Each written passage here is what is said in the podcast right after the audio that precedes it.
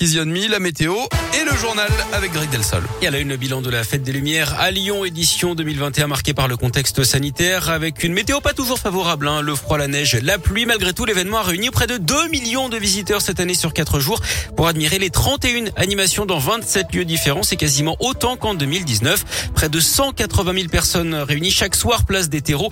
80 000 personnes devant la cathédrale Saint-Jean. 50 000 au parc de la Tête d'Or.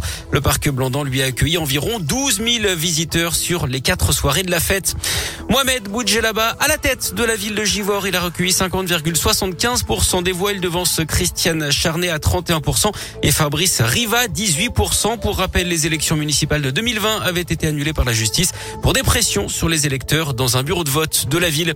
Deux conducteurs de bus agressés ce week-end dans l'agglomération lyonnaise. L'un samedi, place Gabriel Perry à la Guillotière. Un autre hier soir à Vénissieux. D'après le progrès, un homme ivre l'a frappé à la tête avec une bouteille. Il a pris la fuite. Une enquête est ouverte. À Lyon, le chantier de prolongement du métro B se poursuit. Mercredi dernier, la première soudure de rail a été symboliquement réalisée au niveau de la future station de métro d'Oulin Centre. Pour rappel, le terminus aura lieu une station plus loin à proximité de l'hôpital Lyon-Sud de Saint-Genis-Laval. Deux kilomètres et demi de tracé supplémentaire pour espérer accueillir jusqu'à 30 000 voyageurs en plus par jour.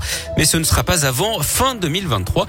Un projet important donc qui vise à desservir un peu mieux l'ouest lyonnais et dont le président du Citral, Bruno Bernard, se réjouit. C'est un enjeu important pour le territoire, pour la ville de Toulon, Saint-Genis-Laval, des villes autour, Pierre-Bénite, Irénie. On va pouvoir rejoindre Saint-Genis-Laval à la Pardue en 15 minutes, ce qui est un vrai atout. Et on va travailler avec les élus locaux pour trouver des solutions pour rabattre sur euh, le terminus, euh, au vallon des hôpitaux, le maximum de personnes, que ce soit par euh, des bus ou travail sur la voirie pour qu'ils soient rapides, par du vélo et aussi par de la voiture avec un parc relais qui est prévu de plus de 1300 places au terminus. Et la semaine dernière, c'était donc la première soudure du chantier. Il en faut 1600 hein, pour boucler le prolongement de la ligne B. Le coût total du projet s'élève lui à 391 millions d'euros.